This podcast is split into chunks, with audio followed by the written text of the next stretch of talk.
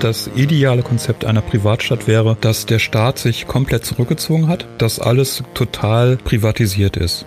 Also Titus Gebel, einer der Menschen, die diese Privatstädte da jetzt aufbauen wollen, der sagt auch ganz ehrlich, es geht mir darum, dass arbeitslose Sozialhilfeempfänger kein Wahlrecht mehr haben.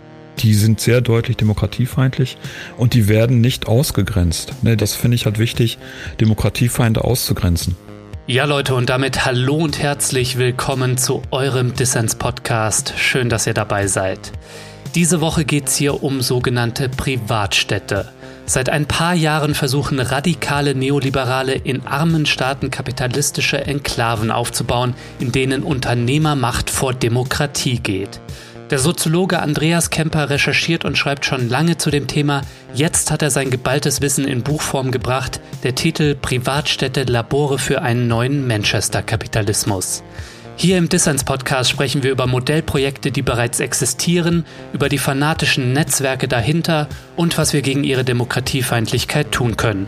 Ich bin euer Host Lukas Andreka und ich wünsche euch viel Spaß mit Dissens.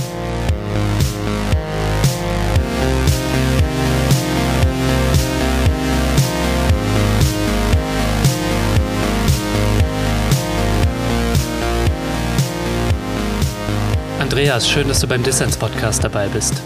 Hallo. Ja, wir sind zusammengekommen, um über Privatstädte zu sprechen. Das sind Städte, in denen Unternehmen und wenige Reiche das Sagen haben. Demokratische Rechte sind in diesen kapitalistischen Modellstädten ausgeschaltet. Was dystopisch klingt, ist an einigen Orten dieser Welt Realität. Andreas, was erleben wir da gerade?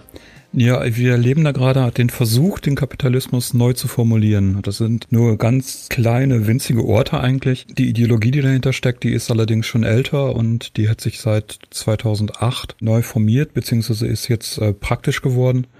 Und da wird jetzt momentan versucht, so utopische Orte zu schaffen eines Kapitalismus, den die meisten wahrscheinlich als dystopisch, also als Horrorvision empfinden würden, wenn sie wüssten, was da passiert.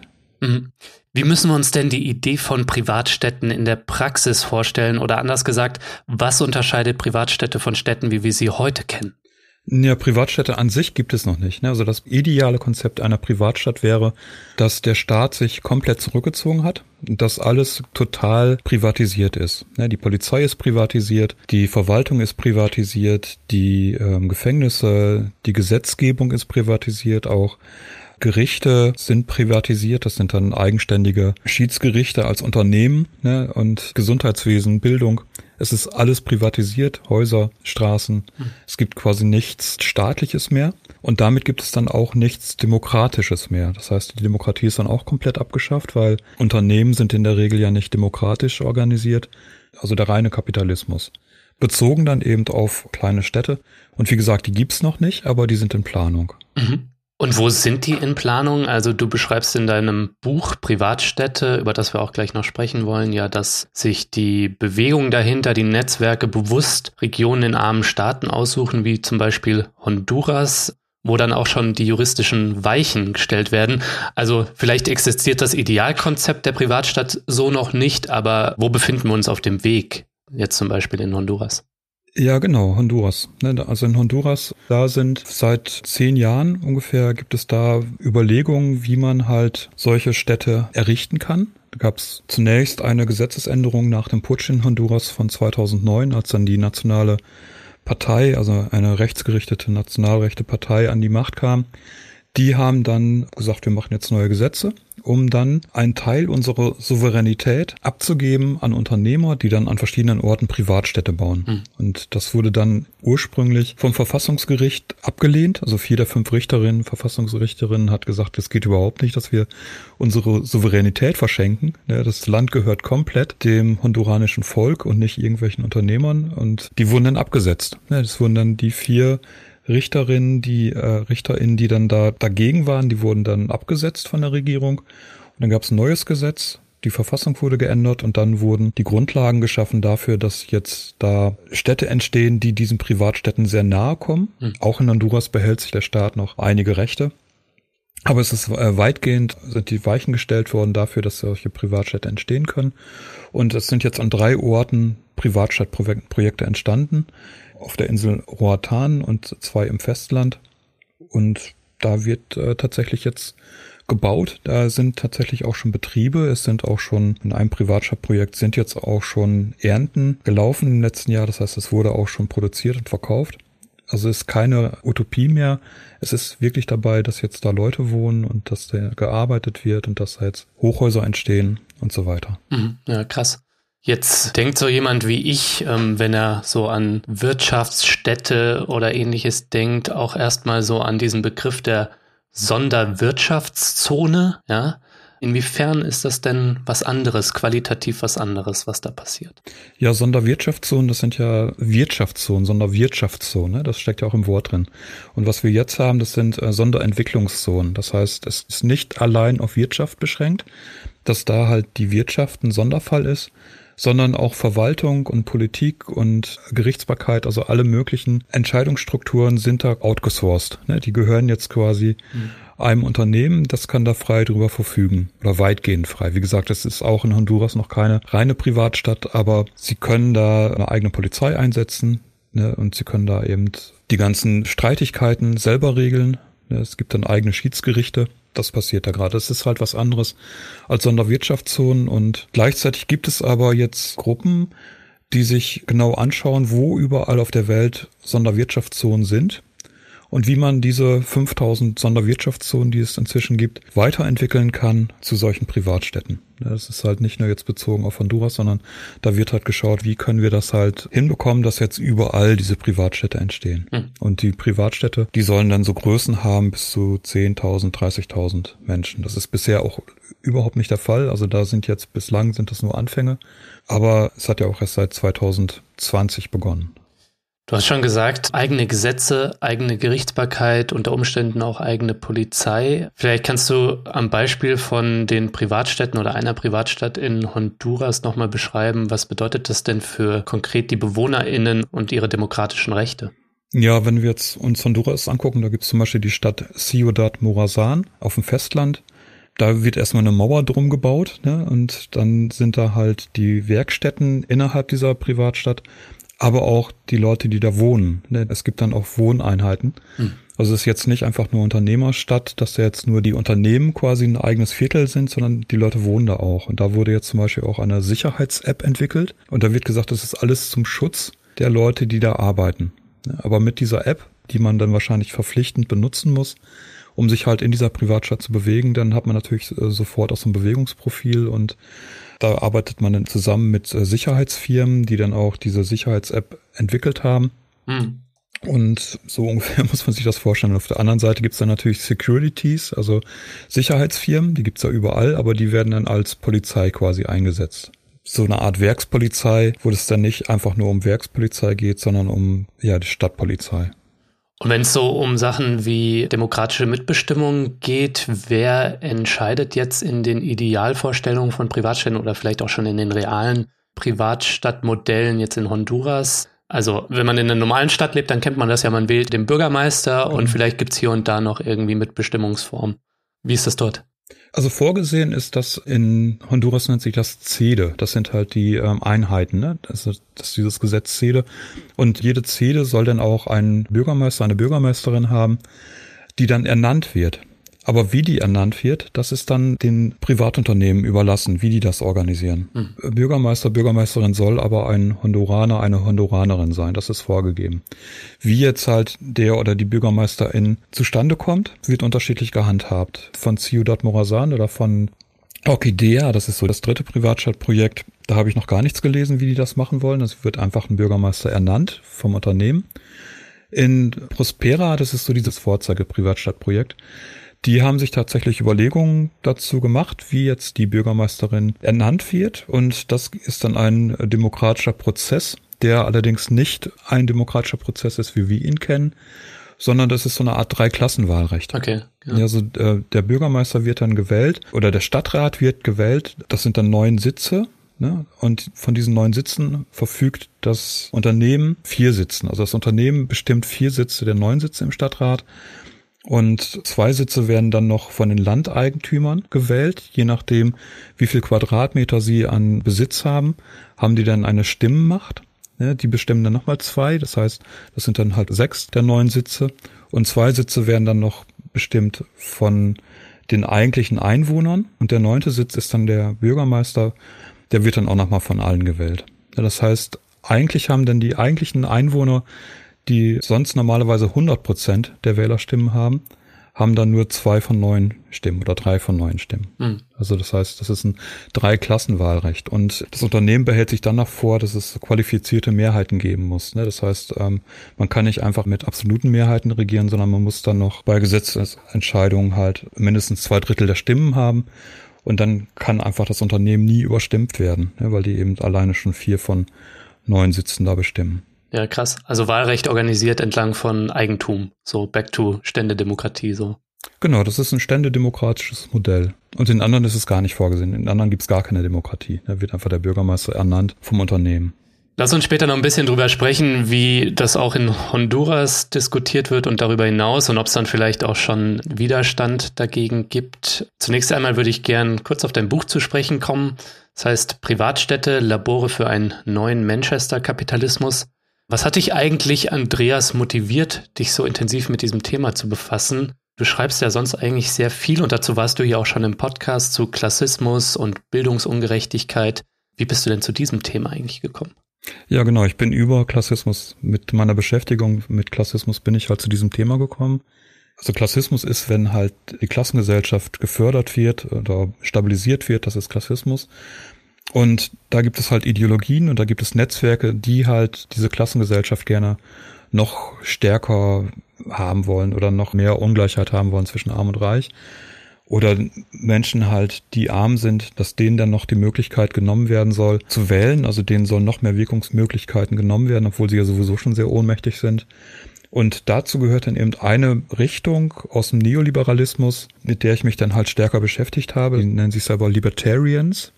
Libertäre, wobei ich den Begriff ablehne, weil libertär, da steckt ja das Wort Freiheit drin und wenn Arbeitslose nicht mehr wählen dürfen, dann ist es ja kein Akt der Freiheit. Ne? Sie sind quasi von der Wahl freigestellt. Mhm. Das, aber das ist ja sehr zynisch, ein sehr zynischer Freiheitsbegriff.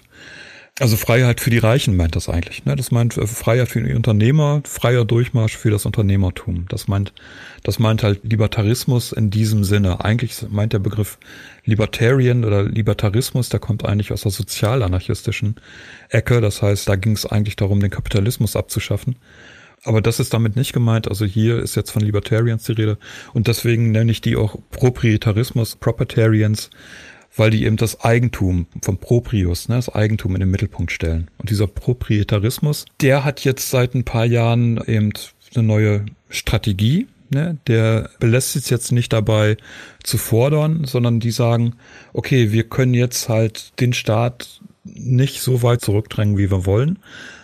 Ja, wir, eine Revolution sitzt eh nicht drin. Es gibt ja Leute, die so eine Revolution wollen. Markus Kall zum Beispiel, der Geschäftsführer von Digosser Goldhandel, einer Firma von den Finks. Der setzt auf Revolution. Er sagt, wir haben demnächst sowieso den Zusammenbruch.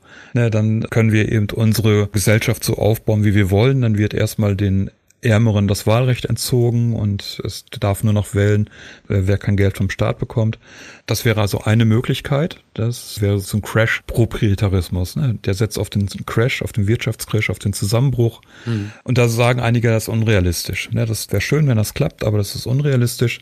Wir schaffen jetzt quasi unsere eigene Welt, indem wir jetzt anfangen, ganz klein halt unsere Städte aufzubauen, diese Städte miteinander zu vernetzen und immer mehr Städte aufzubauen. Da pumpen wir ganz viel Geld rein und dann machen wir das halt so. Und diese Bewegung, die konnte man dann Enklaven-Proprietarismus nennen. Also es gibt auch jemanden, der nennt das Enklaven-Libertarismus. Ne? Von Enklave halt. Es werden Enklaven geschaffen, es werden kleine Einheiten geschaffen und da wird dann ausprobiert. Ne? Da wird dann halt schon mal diese neue Welt, diese schöne neue Welt dann aufgebaut und dann werden die miteinander vernetzt und dann wird das Ganze dann forciert halt zu einem neuen kapitalistischen System. Und auch da gibt es inzwischen Leute, die sagen, okay, wir dürfen jetzt nicht einfach nur diese, Privatstädte schaffen, sondern wir müssen die miteinander vernetzen. Das sind dann Leute, die kommen aus diesem Dark Enlightenment, heißt das in den Vereinigten Staaten. Das sind so neoreaktionäre Bewegungen und Ideologien, also die nennen sich selber neoreaktionär und die kommen aus, aus einem bestimmten Trump-Umfeld. Zumindest ehrlich, ne? Hm, ja, ja, genau, die sind ja auch ganz offen. Also Titus Gebel, ja. einer der Menschen, die diese Privatstädte da jetzt aufbauen, und er sagt auch ganz ehrlich, es geht mir darum, dass arbeitslose Sozialhilfeempfänger kein Wahlrecht mehr haben. Da sind die ganz ehrlich. Genau, und bei diesen Neoreaktionären, da gibt es jetzt einen Investor, der heißt Balaji Srinivasan und der gibt jetzt im Juli ein Buch aus, das heißt The Network State ne, der Netzwerkstaat. Und er sagt, wir müssen jetzt aus diesen ganzen Enklaven, müssen jetzt einen gemeinsamen Staat basteln. Das ist dann so ein Flickenteppichstaat quasi, der kein Territorium hat, was man sich wie beim Staat vorstellen kann, als ein zusammenhängendes Territorium, sondern der Staat hat dann überall seine Lokalitäten und die werden miteinander verbunden. Es wird dann ein Führer ernannt und es wird ein neuen Nationalbewusstsein gestrickt ne? und dann wird das Ganze nochmal mit Kryptowährung und so weiter halt dann gepusht und das ist dann halt der Network State. Ne, da müssen wir halt hinkommen. Also raus aus diesem ganzen, was die dann Sozialismus nennen. Also Sozialismus ist dann alles, was, was hier jetzt gerade existiert, ist Sozialismus in deren Augen. Der bürgerliche Staat schon so. Genau, selbst die FDP gilt als sozialistisch. Ne, und da wollen die halt raus und da steckt eben viel Geld dahinter. Der Srinivasan ist selber Investor, der hängt aber auch zusammen mit Peter Thiel und Peter Thiel hat ja auch als Investor die Privatstadtinitiativen gefördert. Also zunächst das Seasteading Institute von einem Enkel von Milton Friedman, Patrick Friedman, da wollten die auf hoher See zunächst so Stadtstaaten schaffen. Und dann eben Pronomos Capital, das ist auch hauptsächlich finanziert von Peter Thiel, aber hat auch Srinivasan Geld reingesteckt. Und äh, Pronomos, die gehen jetzt dazu über, dass sie halt auf dem Land, also tatsächlich diese Enklaven schaffen wollen. Hm. Ja, genau. Und ich nenne das Ganze halt Privarismus von Privare. Ne? Privare heißt Raum. Und die wollen dem Volk, vor allen Dingen den Ärmeren, die souveränen Rechte rauben. Die Möglichkeit mitzubestimmen. Das ist das Wahlrecht. Das soll geraubt werden. Oder auch gewerkschaftliche Rechte, Arbeitsrechte. Ne? Das soll es alles nicht mehr geben. Und deswegen nenne ich das eben Rauben, ne, von privare Raum, Privarismus. Es wird rausgerissen quasi aus bestehenden demokratischen Gesellschaften werden Teile rausgerissen und da haben denn ArbeiterInnen nichts mehr zu sagen, wie im äh, Manchester-Kapitalismus. Mhm. Ja, by the way, Network State und all das, was du da beschrieben hast, da könnte man ein Drehbuch draus machen. Magst du dich nicht mit mir zusammensetzen und wir pitchen das irgendwie Netflix so, so eine dystopische Serie? Ja, ja. Könnte man machen. Es gibt ja auch äh, Computerspiele, da könnte man auch drauf zurückgreifen. Ne? Ja. Die dann übrigens auch mit der gleichen Software arbeiten wie Architekten, wie in das Architekturbüro Zaha Hadid Architects aus London die auch mit diesen Privatstädten zusammenarbeiten, die basteln jetzt quasi eine Art Computerspiel, ne, so ein Metaverse, wo man dann in dieser geplanten Privatstätte sich bewegen kann und man kann dann in dieser virtuellen Privatstadt kann man dann mit der Blockchain-Technologie NFTs kaufen, also man kann Anteile von Gebäuden kaufen oder von, von Grundbesitz in dieser ähm, Privatstadt. Und diese Privatstadt ist dann allerdings ein Spiegelbild einer geplanten realen Privatstadt. Hm. Und wenn man dann halt in dieser virtuellen Privatstadt etwas kauft, ist man gleichzeitig Besitzer halt von dieser wirklichen Privatstadt und mit dem Geld wird dann diese Privatstadt aufgebaut. Das ist halt von Patrick Schumacher, ein Deutscher, der jetzt dieses renommierte Architekturbüro Zaha Hadid Architects in London anführt. Und der arbeitet zusammen mit Prospera. Auch da kann man sich, wenn man da jetzt eine Wohnung kaufen will, kann man auch mit dieser Engine, ne, kann man auch dann sich halt diese Wohnung anschauen, man kann da drin rumlaufen und so weiter. Und wenn man die dann halt äh, kauft, dann besitzt man die quasi in echt, dann wird die da gebaut und dann kann man da halt leben in Prospera. Hm. Du hast schon eben einen Begriff verwendet, der ja auch im Untertitel deines Buches steht, Manchester-Kapitalismus. Also für das, was da gerade neu passiert, benutzt du eine historische Referenz, den Manchester-Kapitalismus. Vielleicht kannst du nochmal beschreiben, was du damit meinst, Labore für einen neuen Manchester-Kapitalismus. Genau, es gibt ja inzwischen auch Untersuchungen halt, wie die Vermögensverteilung sich entwickelt hat von Thomas Piketty gibt es halt mehrere Bücher zu Vermögensverteilung.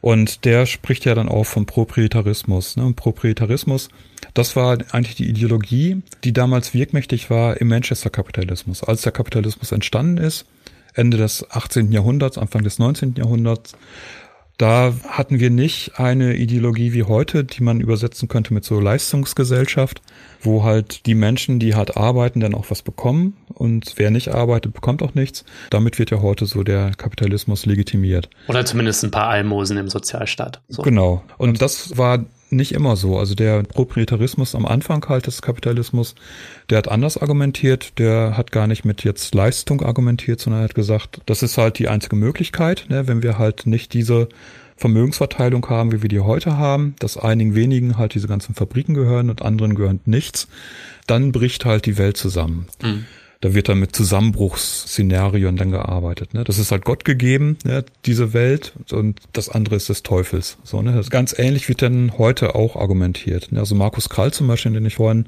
erwähnt habe, der sagt das ganz deutlich. Es gibt eben zwei Kräfte, die gegeneinander kämpfen. Das ist eben, das sind die Kräfte des Lichts, das ist Gott gefällig, das ist das Eigentum. Gott hat den Menschen das Eigentum gegeben. Und dann gibt es eben den Sozialismus und der Sozialismus kommt direkt vom Teufel, vom Satan. Und Satan will damit die Menschen verführen und Sozialismus, darunter versteht er alles, also auch Merkel und so weiter. Hm. Das ist eine ganz andere Argumentation. Da wird jetzt gar nicht mehr über Leistungsgerechtigkeit oder so geredet, sondern einfach Eigentum ist gut, vor allen Dingen das große Eigentum ist gut. Und sowas wie Arbeitsrechte oder Demokratie, das steht dann den Leuten im Weg. Also die wollen ganz deutlich halt die Demokratie abschaffen. Die wollen quasi wieder zurück zum Manchester-Kapitalismus aber dann halt mit den Technologien, die heute möglich sind. Mhm. Und diese Überwachungstechnologien, ich hatte gerade von Siodat Murasan gesprochen, äh, wo dann Überwachungstechnologien eingesetzt werden mit so einer App, ne, die ähm, werden da dann auch eingesetzt und da muss man sich vergegenwärtigen, dass Peter Thiel, auch übrigens ein gebürtiger Deutscher, dass der diese Überwachungstechnologie Palantir mitentwickelt hat. Und Palantir ist eben eine der heftigsten Überwachungstechnologien, die auch vom, vom FBI benutzt werden, die auch in Hessen und in Bayern zum Einsatz kommen, Gesichtserkennungstechnologien und so weiter.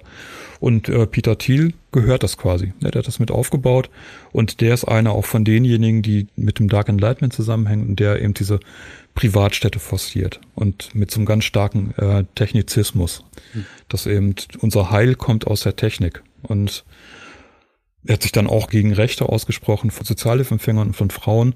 Er meinte, seit es ein Wahlrecht gibt für Sozialhilfeempfänger und für Frauen, kriegen Libertäre kein Bein mehr auf dem Boden. Das zeigt ja auch, wo das hingehen soll. Ja. Nur kurz äh, der Vollständigkeit halber, Andreas, weil ich so ein historischer Newbie bin. Im Manchester-Kapitalismus, da gab es sowas wie ein Klassenwahlrecht oder wie war das? Ganz am Anfang gab es gar kein Wahlrecht. Also Arbeiter hatten überhaupt kein Wahlrecht. Okay. Das wurde dann halt erkämpft. Ne? Und nach und nach wurden mehr Rechte erkämpft. Und der Kapitalismus ist damit ja eigentlich auch ganz gut gefahren. Es ist ja nicht so, dass der Kapitalismus jetzt unter Mitleidenschaft gelangt ist, weil jetzt ArbeiterInnen mehr Rechte haben. Also eigentlich passt das ja ganz gut zum Kapitalismus. Also ich bin kein Verfechter des Kapitalismus. Ja, man muss auch kein Fan vom Kapitalismus sein, um zu sehen, dass es trotzdem historisch gesehen eine Phase eines demokratischeren Kapitalismus gab, der natürlich durch Jahrzehnte der Neoliberalisierung unter Beschuss geraten ist. Und jetzt, wo der Neoliberalismus in die Krise gerät, da stellt sich die Frage nach dem Danach und die beantworten oder versuchen nicht nur wir zu beantworten, sondern eben auch IdeologInnen des Kapitals. Ne? Genau, und da gibt's aber jetzt äh, Streit innerhalb äh, bei verschiedenen Kapitalfraktionen. Mhm. Ja, und die AfD ist ja auch entstanden als, als Streit zwischen verschiedenen Kapitalfraktionen. Ne, die Mainstream-Unternehmen, die wurden damals repräsentiert durch Merkel und also durch die CDU und durch die FDP. Aber es gab damals eben Fraktionen von Familienunternehmern. Dazu gehörte dann eben auch August von Fink, denen das nicht gepasst hat. Und genau diese Fraktionen, die wollen den Kapitalismus nochmal ganz anders. Das, das ist halt ein Streit zwischen verschiedenen Kapitalfraktionen. Deswegen gehe ich jetzt nicht davon aus, dass diese Privatstädte sich jetzt halt innerhalb von zehn Jahren überall durchsetzen aber territorial schon. Das denke ich schon, dass sie da Möglichkeiten haben und die Gefahr ist dann eben auch da, dass es dann auch nochmal den Kapitalismus äh, noch weiter verändern wird in eine sehr undemokratische Richtung. Mhm. Ja, wahrscheinlich auch zunächst, ne, ähm, Honduras ist da ja vielleicht so ein Beispiel an den ja, kapitalistischen Peripherien, wo dann irgendwie lokale politische Eliten mit davon profitieren, dass irgendwie die Rechte von ihrer Bevölkerung eingeschränkt werden. Ja, also ich kann es mir jetzt noch schwierig vorstellen, irgendwie in Europa zum Beispiel. Ja, genau. Aber was heißt denn Europa? Ne? Also Europa ist jetzt ja nicht nur Deutschland und Frankreich und vielleicht noch Spanien, sondern Europa ist ja auch Osteuropa. Stimmt, du hast ein Beispiel von einem Privatstadtversuch in Osteuropa in deinem Buch. Ja, ja, genau. Erzähl mal davon. Also Moldawien zum Beispiel, ne? Oder Georgien. Das ist ja nicht weit weg. Ne? Und da gibt es tatsächlich ähm, Versuche, halt Privatchat-Projekte aufzubauen. So. Und ähm, Transnistrien zum Beispiel, das ist jetzt ja ganz oft jetzt in den Medien und das ist quasi ja auch eine Art Privatstaat. Ne? Das ist jetzt ganz anders entstanden als diese Privatstaatprojekte, die ja wirklich geplant werden mit sehr viel Ideologie und bestimmten Netzwerken. Mhm. Aber auch Transnistrien ist halt ein Pseudostaat, der fast komplett einer Firma gehört, die heißt Sheriff. Ne, und ich erwähne das jetzt, weil ich damit andeuten will, dass es ganz verschiedene Entwicklungen gibt, ne, die halt vielleicht ganz unterschiedliche Motivationen und Hintergründe haben, die sich aber gemeinsam entwickeln könnten zu etwas Neuem. Ne, dass es halt immer mehr in Richtung Privatstädte, Privatstaaten geht. Mhm. Oder auch Liechtenstein. Liechtenstein ist eines der wenigen echten Fürstentümer noch die wir in Europa haben. Und der Fürst von Liechtenstein, der hat ein Buch geschrieben und der hat ja deutlich gesagt, er möchte gerne seinen Staat Liechtenstein stärker als Unternehmen gestalten. Ja, das heißt, und Liechtenstein könnte dann tatsächlich irgendwann ein Unternehmen sein. Mit dem Fürsten dann als Unternehmer, dem dieses Unternehmen Liechtenstein gehört. So.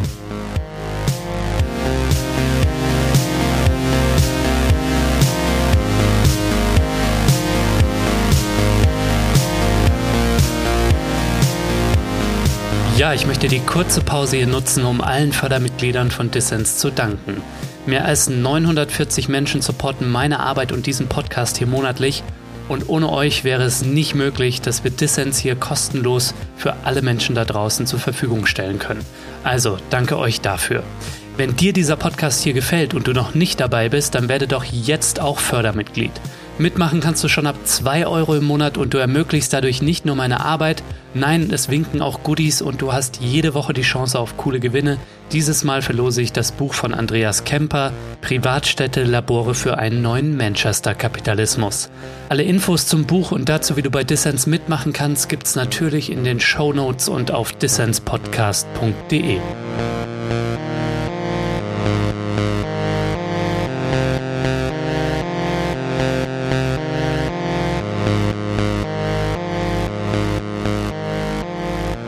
Du hörst den Dissens-Podcast. Zu Gast ist der Soziologe Andreas Kemper. Ja, Andreas, lass uns gerne noch mal ein bisschen über die Player-Netzwerke dieses sogenannten Enklavenproprietarismus. By the way, ein schwieriges Wort. Gibt es ja. dafür eigentlich ein einfaches Wort? Proprietarismus? Ja, die Props. Die Props, ja. Vielleicht nennen wir sie Enklavenprops. das ist ganz gut. Mhm. Kannst du vielleicht nochmal erklären, du hast schon die Zahl 2008, also die Weltwirtschaftskrise genannt, ne? wo das auch sich forciert hat, diese Bewegung und ja, vielleicht auch so zusammengefunden hat und ähm, bis heute da ihr Programm der Entdemokratisierung und ja der Macht des Eigentums verfolgt. Also kannst du vielleicht nochmal schildern, wie sich diese Enklaven-Props da formiert haben nach der Weltwirtschaftskrise und welche Entwicklungen das dann vielleicht, welche zentralen Entwicklungen das seitdem genommen hat? Ja, genau, kann ich machen. Der Begriff Enklaven, Libertarismus ist nicht von mir, der ist halt von einem Herrn Lynch, der einen Artikel geschrieben hat, dazu den ich sehr inspirierend fand. Der meinte, dass der Neoliberalismus eigentlich immer sich entwickelt hat und neu entwickelt hat, wenn es irgendwelche äh, Weltwirtschaftskrisen gab. Also der Neoliberalismus an sich ist halt entstanden nach der großen Weltwirtschaftskrise in den 20er Jahren. Da gibt es dieses äh, Lippmann-Kolloquium und dann kamen diese ganzen Leute zusammen, Hayek und so weiter. Mhm. Dann gab es Ende der 60er, 70er Jahre gab es eine kapitalistische Krise und dann ist halt dieser ganze Neoliberalismus sehr wirkmächtig geworden einerseits in Chile halt mit dem Putsch von Pinochet, wo dann Milton Friedman dann auch seine Vision eines Neoliberalismus dann umsetzen konnte, dann mit Ronald Reagan und Margaret Thatcher und dann wurde halt der Neoliberalismus wirklich die, die dominante Ideologie. Und 2008 mit der Weltwirtschaftskrise, da haben wir jetzt eben das, das Phänomen, dass ein, zumindest ein Teil dieser Neoliberalen, die sich jetzt gar nicht mehr zu, selber zu den Neoliberalen zählen, die sich auf sehr stark auf Ludwig von Mises beziehen und, und auf Hayek, aber dann eben sehr radikal. Die haben gesagt, okay, wir äh, müssen jetzt noch sehr viel deutlicher wegkommen. Uns reicht es nicht, einen Minimalstaat zu entwickeln. Ne, das Minimalstaat meint eben so Richtung Nachtwächterstaat. Also der, der Staat ist dafür da, die Ordnung aufrechtzuerhalten. Mhm. Aber sowas wie Sozialstaat oder Antidiskriminierungsrechte, das brauchen wir alles nicht. Ne? Das soll alles weg. So, das, das sind diese neoliberalen Ansätze von Privatisierung. Da haben die gesagt, das reicht uns nicht. Das wurde in den USA vor allen Dingen forciert von den Koch Brothers, also superreiche Milliardäre, die eine ganze Reihe von Thinktanks aufgebaut haben. Und da haben sie sich abgesetzt und haben dann mit den Mises-Instituten in den Vereinigten Staaten, aber auch in Deutschland gesagt, wir wollen jetzt die reine Privatrechtsgesellschaft wir wollen, dass der Staat komplett verschwindet. Der Staat hat keine Daseinsberechtigung mehr und die Demokratie erst recht nicht. Hm. Ne, das richtet sich dann ganz stark auch gegen die Demokratie. Einer der führenden Ideologen, das ist Hans-Hermann Hoppe, auch ein Deutscher, der in den Vereinigten Staaten dann bei diesem Mises-Institut in Alabama mitgearbeitet hat. Der schreibt Bücher über Demokratie und sagt, Demokratie ist unser Hauptfeind, wir müssen die Demokratie abschaffen. Demokratie ist unnatürlich spricht dann auch von Naturgesetzen und von natürlicher Ordnung und die natürliche Ordnung ist dann eben der reine Kapitalismus ohne Staat, ohne Demokratie. und äh, mit 2008 ist dann halt mit dem Geld von Peter Thiel gab es dann eben die ersten Versuche. Der hat dann eben den Enkel von Milton Friedman, den Patrick Friedman, dann finanziert und hat gesagt, hier, lass uns jetzt so Seasteading, lass uns jetzt Inseln bauen. Es gab dann noch einen Ökonom, der heißt Paul Romer, und Paul Romer hatte das Konzept der Charter Cities. Und der hat gesagt, das war nochmal ein anderes Konzept. Der hat gesagt, wir müssen Entwicklungspolitik so betreiben, dass wir in den ärmeren Ländern Enklaven schaffen, die jetzt aber nicht von Privateigentümern geführt werden, sondern die halt von reichen Industriestaaten geführt werden. Wir müssen diese Spielregeln ändern in, in den Entwicklungsländern, indem wir Städte bauen, mit Leuten aus den reichen Industriestaaten und mit den Gesetzen von den Leuten aus den reichen Industriestaaten. Hm. Und wenn wir das haben, dann haben wir da keine Korruption mehr und so weiter, dann, dann läuft alles gut und drumherum werden sich dann halt, wird der ganze Staat dann quasi passt sich dann quasi an und wird dann letztlich auch zu einem Industriestaat. Das ist so diese Idee von den Charter Cities oder Charter Cities. So und als in der Putsch war 2009 in Honduras, da haben die zunächst den Paul Romer nach Honduras geholt. Der sollte da dann auch so eine erste Carter City aufbauen. Das ging dann so ein, zwei Jahre gut und dann hat aber Paul Romer festgestellt, die wollen gar nicht jetzt, dass ich so eine wirkliche Carter City aufbaue mit Transparenz, dass dann äh, auch geschaut wird, dass jetzt keine Ausbeutung stattfindet, dass da dann auch nicht äh, Unternehmer sich alles un unter die Nägel reißen, sondern die wollen Privatstädte. Ne, die wollen keine Transparenz, die wollen das Pri Privatstadt aufbauen. Da gab es ganz viel Streit. Und der ist dann auch äh, empört weggegangen aus Honduras und meinte, dass was da passiert, das hat mit meinem Modell von Charter Cities nichts zu tun, weil eben da auch keine demokratische Transparenz ist. So. Und dann gibt's noch jemanden, der heißt Titus Gebel, eigentlich so ein Unternehmer, der die Deutsche Rohstoff AG gegründet hat und der hat in Honduras sich dann auch beteiligt. Ne? Der, der gehört jetzt auch mit dazu und der hat auch ein Buch geschrieben zu freien Privatstädten. Free Private Cities, ne? Genau, Free Private Cities. Da gibt's jetzt auch eine Free Private Cities Foundation, die das Ganze forciert und die hat ein Unternehmen, das heißt Tipolis und versucht dann eben auch Privatstädte zu gründen. Also Tipolis ist eine reine Privatstadtgründungs- äh, Firma. Ne? So. Und da kam also ganz viel zusammen. Mit Unterstützung übrigens von diesen ganzen Netzwerken, von, von Atlas Network, und von den Mises-Instituten und es gab in Guatemala eine Privatuniversität, dessen Gründer ein Unternehmer war, der auch hinter diesen ganzen ähm, libertären Ideologien steht. Und diese Universität hat das Ganze auch nochmal forciert. Ne, die haben dann auch auf Roatan, auf dieser Insel, dann die erste Free Private City Konferenz gemacht. Und zu den Leuten, die jetzt da Prospera anführen. Dazu gehört dann auch der Enkel äh, von diesem Unternehmensgründer. Der ist auch mit dabei. Das heißt, es ist so eine Art Enkelgeneration. Mhm. Milton Friedman hat, hat als erster quasi diese Ideologie gehabt äh, von so einem Neoliberalismus und der Enkel Patrick Friedman, der baut jetzt Privatstädte. Der Gründer dieser Privatuniversität in Guatemala hat dann diese Ideologie gehabt von so einer reinen Privatrechtsgesellschaft und der Enkel von ihm ist jetzt quasi in dieser Privatstadt und baut die mit auf. Kannst du noch einmal ein bisschen erklären, welche wichtigen Figuren oder Institutionen es aus Deutschland gibt, die das vorantreiben? Also du hast jetzt äh, schon mehrfach jemanden wie Titus Gebel ähm, erwähnt, aber auch das Mises-Institut in Deutschland. Und es gibt sicher noch andere äh, Thinktanks, Akademien, Hochschulen oder Einzelpersonen, die da in dem Netzwerk die Privatstadtbewegung vorantreiben. Also wie schaut das hierzulande aus? Ja, genau, das sind, ich hatte ja schon ein paar Namen genannt. Also Hans-Hermann Hoppe ist natürlich da ganz wichtig als Stichwortgeber, als Ideologe im Hintergrund. Dann Titus Gebel, ein gebürtiger Deutscher, der jetzt allerdings in Monaco lebt und auch immer sagt, hier, wir bauen Städte, die sind von der Fläche so groß wie Monaco. Ja, und äh, Monaco ist allerdings dann keine Privatstadt. Die haben ja auch ein Parlament und äh, das ist jetzt nicht so das Vorbild. Dann hatte ich ja auch von Patrick Schumacher gesprochen, dem Architekten, der auch in Berlin damals für einen ersten Skandal gesorgt hat vor ein paar Jahren. Da gab es in Berlin eine Architektenkonferenz und da hat er gesagt, wir müssen halt äh, wegkommen vom sozialen Wohnungsbau, ne? wir müssen wegkommen von öffentlichen Straßen und Plätzen, das muss alles privatisiert werden ne? und, und so weiter. Das war ein Riesenskandal. Und der ist jetzt ja der Chef von Zaha Hadid Architects und forciert das Ganze auch. Er sagt selber im Z-Interview, es geht darum, den Neoliberalismus zu radikalisieren. Ne? Es sollten keine Arbeitsrechte mehr geben. Er ist reiner Privatrechtsgesellschaft, strebt er da auch an und ist aktiv dabei mit Zaha Hadid Architects. Die haben da verschiedene Projekte am Laufen. Einmal Lieberland zwischen Kroatien und Serbien, das ist ein Niemandsland, da wollen die sowas aufbauen. Aber auch in Honduras sind die mit dabei, ne, in Prospera. Ja, und dann Daniel A. Gottschalk. Das ist ein Mensch, der arbeitet für die Technische Universität München. Und zwar war er zunächst tätig als Geschäftsführer einer hundertprozentigen Tochter der TU München, nämlich der TUM Int, also Technische Universität München International, mhm. und hat zusammen mit Titus Gebel, also zusammen mit den Projekten aus Honduras, eine Investorenkonferenz gemacht für Prospera, ne, für diese Privatstadt Prospera. Und zwar als Geschäftsführer, offiziell als Geschäftsführer der TUM International, also der hundertprozentigen Tochter der Technischen Universität München.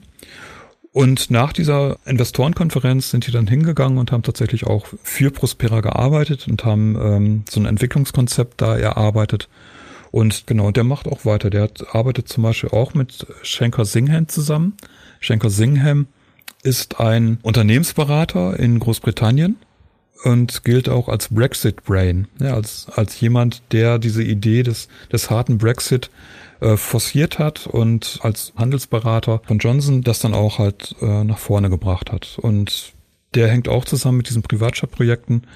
Der Chef quasi von diesem Privatstadtunternehmen in Honduras von Prospera, Eric Bryman, der hat ursprünglich auch mit Schenker Singham zusammengearbeitet ne, und Schenker Singham arbeitet jetzt wiederum mit Daniel A.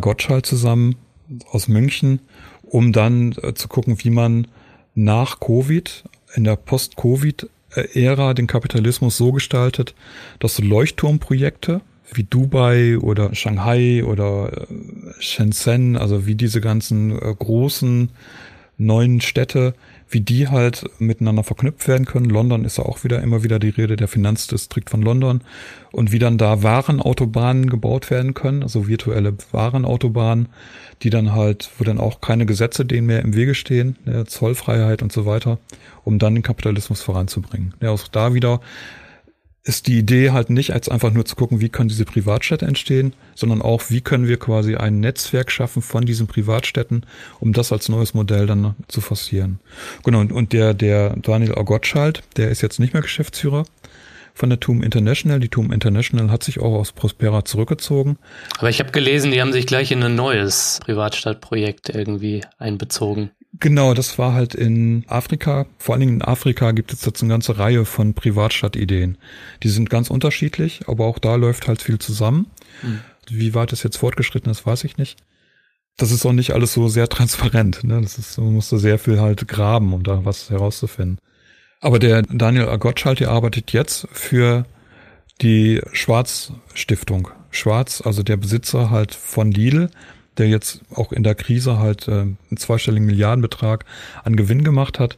Mit dem arbeitet der halt jetzt zusammen und hat in der Heimatstadt von dem Schwarz jetzt auch einen Campus mit errichtet oder ist jetzt auch Geschäftsführer von, von dieser Campus GmbH, die jetzt zum Teil eben auch der TU München gehört und zum Teil eben der Stiftung gehört von Dieter Schwarz. Ja. Gibt es da eigentlich, ähm, wenn wir jetzt mal auf die Technische Uni München schauen, ich meine, da treffen sich ja auch, glaube ich, so Bestrebungen, da hatten wir auch in unserem letzten Podcast ein bisschen drüber gesprochen, der unternehmerischen Universität, ne? Und eben Bestrebungen von demokratiefreien Räumen, äh, Städten, wo dann absolute unternehmerische Freiheit gilt. Gibt es da auch Proteste dagegen jetzt in München? Ähm, nee, die sind nicht bekannt. Also das äh, Problem in München oder in Bayern, zumindest in München nicht. Ne? Also das Problem ist ja in München, dass da die Selbstverwaltung der Studierenden abgeschafft worden ist. In allen Ländern gibt es ja eine Selbstverwaltung der Studierenden. Ja, die ist ja entstanden nach dem Ersten Weltkrieg. In Bayern wurde das abgeschafft in den 70er Jahren, ne, weil das linksradikal sei, hat damals Franz Josef Strauß behauptet. Und deswegen ist es da ein bisschen schwieriger in Bayern mhm. mit der Selbstorganisierung. Aber es gab in Bayreuth gab es Proteste gegen Herrn Polleit, weil Pollard ist eben auch einer von diesen Leuten, ein Schüler quasi von Hans-Hermann Hoppe, der sagt, wir müssen den Staat komplett abschaffen, also die Minimalstaat reicht nicht. Und der führt ja auch dieses äh, Mises-Institut in Deutschland an, arbeitet übrigens auch wie Markus Krall für die Gosser Goldhandel von den Finks. Und der hat einen Lehrauftrag in Bayreuth. Ne? Und da haben die Studierenden gegen protestiert, dass jemand, der halt äh, sich ganz deutlich demokratiefeindlich und staatsfeindlich äußert, warum kriegt er da so einen Lehrauftrag? So. Ja, an alle meine HörerInnen aus München, wenn ihr selbst an der TUM seid oder Leute von dort kennt, stir shit up, macht was und ich glaube, die MINT-Leute können auch den LMU-Leuten, äh, den Gesellschaftswissenschaftlern zeigen, dass sie auch politisches Bewusstsein haben. Let's go. ja. Apropos Widerstand, die Dimension hätte mich jetzt doch noch interessiert, vielleicht auch mit Blick dann auf tatsächlich die Länder wie Honduras, ne, wo sich das ja maßgeblich abspielt, diese Bestrebungen. Gibt es da Widerstand gegen diese Privatstadtbestrebungen und diese, ja, man kann es ja nur fanatisch neoliberalen Netzwerke nennen? Genau, es gibt sogar in Honduras erfolgreichen Widerstand. Also man muss zu dem Widerstand sagen, äh, die hatten es schwer mit dem Widerstand, weil die nicht mit offenen Karten gespielt haben von den Privatstadtinitiativen. Die haben da jetzt nicht den Bürgermeister konsultiert von äh, der Insel Roatan und gesagt, hier, wir wollen jetzt hier eine Privatstadt aufbauen, sondern die, die Leute vor Ort haben gedacht, das wäre so ein Tourismusprojekt und waren dann ganz überrascht, was da eigentlich äh, geplant ist. Mhm. Ja, und das war auch bei anderen Standorten so, auch bei Orchidea. Ja, das, das war überhaupt nicht klar, was da überhaupt geplant ist. Und als sie es erfahren haben, war kaum was dagegen zu machen, weil das einfach, ja, die Verfassung da geändert wurde und, und ähm, Genau, und trotzdem sind die dann auf die Straße gegangen, haben überall so Versammlungen abgehalten, haben ganz viele Ortschaften zu Privatstadt frei erklärt, also zedefrei erklärt. Und dann gab's die Wahlen im letzten Jahr. Und bei den Wahlen hat dann überraschend der, die linke Partei gewonnen.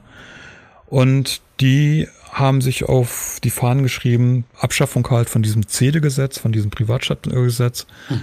Und das ist jetzt tatsächlich umgesetzt worden. Es gab jetzt im Parlament eine Abstimmung darüber und die haben dann einstimmig, also selbst die nationale Partei, die das Ganze eingeführt hat, die haben äh, einstimmig jetzt ähm, entschieden, dass es wieder abgeschafft wird. Die nationale Partei hat argumentiert, ja, ähm, wir haben gesehen, dass es ein Fehler war und die haben in Wirklichkeit gesehen, dass sie die Wahl sehr wahrscheinlich auch verloren haben weil ein Großteil der Bevölkerung halt genau gegen diese Privatstädte ist. Und die haben sich jetzt komplett dagegen entschieden. Hm. So, das heißt aber jetzt nicht, dass das Ganze jetzt einfach abgeschafft wird. Abgesetzt ist jetzt quasi das Gesetz, was die Grundlage ist für die Entstehung halt neuer Privatstädte. Aber die Privatstädte haben gesagt, ja, wir haben unsere Unternehmen ganz bewusst nicht in Honduras jetzt angemeldet, sondern in Ländern angemeldet, die ein Investitionsschutzabkommen haben mit Honduras.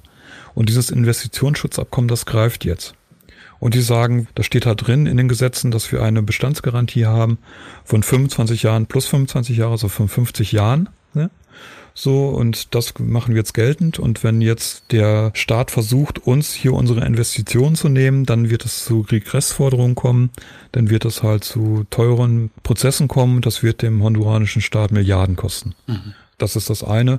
Und zum anderen ist es halt so, in Honduras muss ein Gesetz ein Jahr später nochmal ratifiziert werden, also eine Legislaturperiode später dann nochmal ratifiziert werden. Und äh, das wäre dann im Januar 2023. Und da bräuchten die dann nochmal eine Zweidrittelmehrheit. Und ob das dann der Fall ist, das steht auch in den Sternen. Weil es gibt eben sehr starke Korruption auch in Honduras und ähm, vielleicht überlegen sich das dann Leute von der Nationalen Partei doch nochmal anders oder andere Leute. Hm. Ja, also das heißt, die sind nicht weg, diese Privatstädte. Und aus den Privatstädten selber hört man überhaupt kein Problem. Wir machen weiter. Gibt ein Papier, das ist überschrieben, gebaut für die Ewigkeit ne, und, und so weiter. Und das ist ja auch genau das Ding, was ich da so kritisiere. Ne? Also die Titus Gebel, ich hatte ja ursprünglich, hatte ich mal gesagt, die sind ganz offen.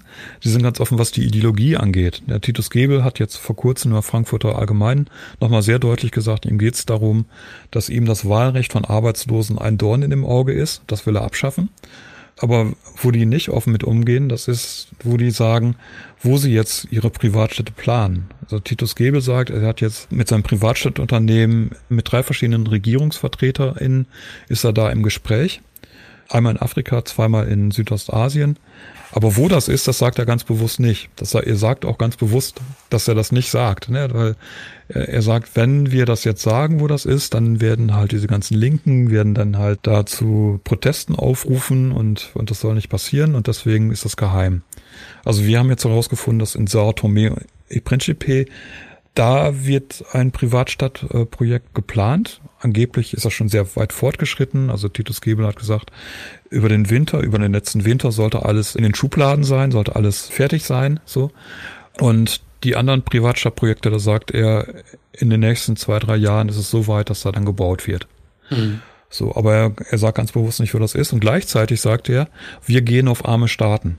Und zwar gehen wir deswegen auf arme Staaten, weil wir das mit diesen Investitionsschutzabkommen arbeiten.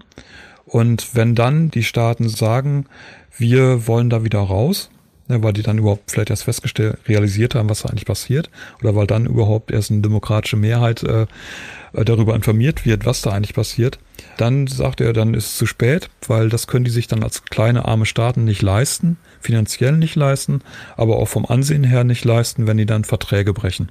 Hm. Das heißt, dass die arbeiten so wie so äh, Leute, vor denen gewarnt wird, wenn die an der Haustür klingeln, um dann irgendwelche Verträge dann abschließen zu wollen. So, so ungefähr mit so kleingedruckten. Und äh, das ist genau dieses Modell. Also heimlich alles durchsetzen über die Regierung, über die Regierung, nicht mit Demokratie.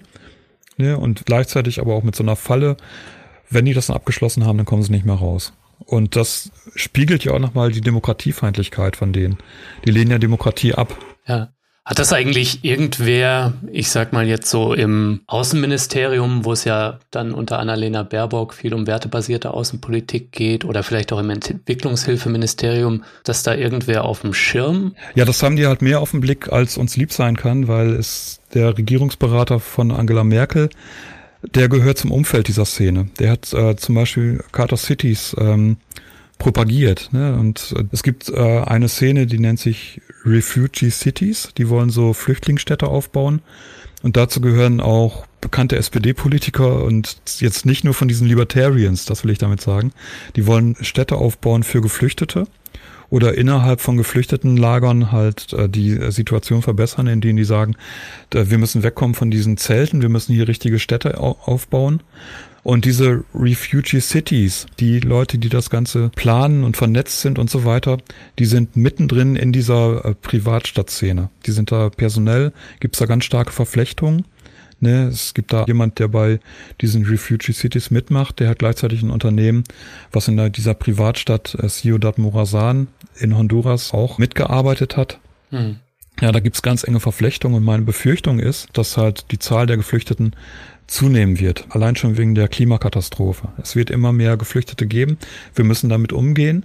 So, und ich befürchte, dass eine Lösung sein könnte, der reichen Industrienation, dass sie am Rand von Europa, also an, an den Rand der Metropolen, dann äh, Geflüchtetenstädte aufbauen.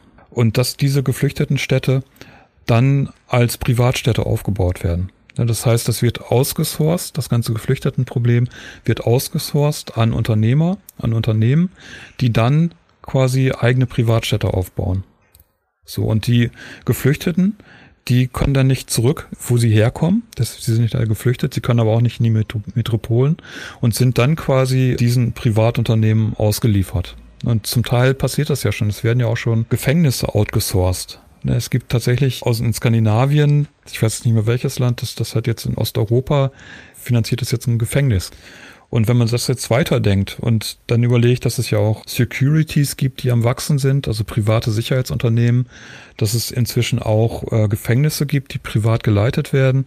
In Großbritannien gibt es eine Polizeistation, die ähm, privat geleitet wird, also von einem Unternehmer quasi gestellt wird dann könnte man wirklich so Horrorvisionen äh, dann vor Augen haben, die aber nicht unrealistisch sind. Ja, das, und deswegen meine ich, es gibt ganz verschiedene äh, Bestrebungen halt oder ganz verschiedene Entwicklungen, die auf diese Privatstädte hinarbeiten. Jetzt nicht nur geplant von diesen Privatstadtunternehmen, sondern eben auch aus ganz unterschiedlichen Ecken. Ja, und in der rassistischen Klimaapartheid, da treffen sich dann halt irgendwie auch SPDler und Neoliberale, so wie Titus Gebel oder so. Genau, und äh, wer das momentan am meisten forciert, ist in Deutschland natürlich die AfD. Die haben im letzten Jahr eine Forderung gestellt in dem Bundestag, dass eben die Entwicklungspolitik jetzt geändert werden soll. Die Entwicklungspolitik soll jetzt ausgerichtet werden an sogenannte Charter Cities, das heißt an mhm. Privatstädten quasi dass äh, da Privatstädte gebaut werden und daraufhin soll dann diese ganze Entwicklungspolitik quasi umgebaut werden. Ja, das ist dann abgelehnt worden, ne? aber das zeigt ja auch, die haben inzwischen auch mit der AfD quasi Vertreter im, im Bundestag sitzen. Andreas, äh, die Zeit ist fortgeschritten. Wir biegen auf die Zielgerade. Nur zum Ausblick. Welche Entwicklung hältst du für das Modell Privatstadt in der Zukunft für möglich und was können wir gegen diese Enklaven der Entdemokratisierung und Ausbeutung tun? Ja, es gibt ganz unterschiedliche Wege dahin. Ich hatte gerade von den äh, Refugee Cities gesprochen. Dann hatte ich ja auch am Anfang schon gesprochen von Patrick Schumacher mit seinem Metaverse, das eben im Internet quasi diese Privatstädte ähm, aufgebaut werden und propagiert werden und die sind dann begehbar und man kann dann mit NFTs was kaufen. Also die auch diese ganze Kryptoszene, diese Kryptogeldszene, das spielt da eine große Rolle in El Salvador ist ja die Bitcoin City geplant, auch die Bitcoin City als eine Stadt in der Nähe eines Vulkans, der dann die Energie für das Mining liefern soll. Die ähm, soll auch sehr stark als Privatstadt aufgebaut werden. Ja, also auch diese ganze Bitcoin-Szene spielt da eine Rolle. Mhm. Azeram spielt da eine Rolle. Der Erfinder von Azeram hat auch einen Privatkredit gegeben an diese Privatstadtszene. Ja, auch da wächst viel zusammen, so von Privatgeld und Privatstadt. Und Peter Thiel ist einer, der gehört zu den Königsmachern von Donald Trump. Ja, auch da besteht eine große Gefahr, wenn Trump jetzt wieder gewählt werden sollte, in zwei Jahren dann, äh, dass er dann das auch nochmal forciert mit Privatstädten. Also das heißt, wir haben äh, eine ganze Reihe eigentlich von Entwicklungen, die in eine Richtung gehen. Mhm. Und ich denke, wichtig wäre nochmal zu gucken, was heißt eigentlich Demokratiefeindlichkeit. Wir haben momentan, wenn wir von Extremismus reden, dieses Modell von diesem äh, Hufeisen. Es gibt Linksextremismus und Rechtsextremismus. Ne, und beide kommen irgendwie zusammen. Aber was gar nicht auf dem Schirm ist, das sind diese Demokratiefeinde am Rand der, der FDP, also diese Libertarians. Und die sind sehr deutlich demokratiefeindlich und die werden nicht ausgegrenzt. Und das finde ich halt wichtig, Demokratiefeinde auszugrenzen. Ne, wer halt sagt, ich will keine Demokratie, der darf das gerne sagen, aber den sollte man dann nicht zu irgendwelchen Podien einladen. Ne, und das passiert aber ständig, dass die nicht gesehen werden als Demokratiefeinde und dann eben nicht gesellschaftlich ausgeschlossen werden. Und das fände ich wichtig, dass diese Funktionäre die Demokratiefeindlichkeit auf den Fahnen haben und dafür ganz deutlich einstehen, Demokratie abschaffen, vor allen Dingen Wahlrecht abschaffen für die Ärmeren. Die sollten gesellschaftlich isoliert werden. Ja, Andreas, vielen Dank für deine Einsichten. Danke, dass du mich hier besucht hast. Ich danke auch.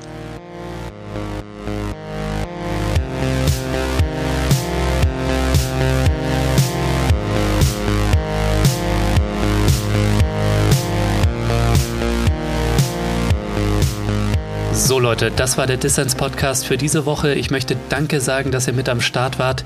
Zu Gast war der Soziologe Andreas Kemper. Wenn ihr euch für ihn oder sein Buch Privatstädte interessiert, dann schaut mal in die Show Notes, da habe ich alles Wissenswerte verlinkt. Übrigens, ich bin am Samstag, den 14. Mai in Berlin bei der Rosa-Luxemburg-Konferenz Influencing Against the System. Da geht es um linken Medienaktivismus und ich habe die Ehre, auf einem Panel über Podcasts und über Dissens zu sprechen. Also wenn ihr gerade zufällig in der Ecke seid oder ohnehin in Berlin wohnt und wenn ihr Zeit habt, dann schaut doch mal vorbei. So, das war's dann auch von mir soweit. Bleibt nur noch zu sagen, danke euch fürs Zuhören und bis zum nächsten Mal.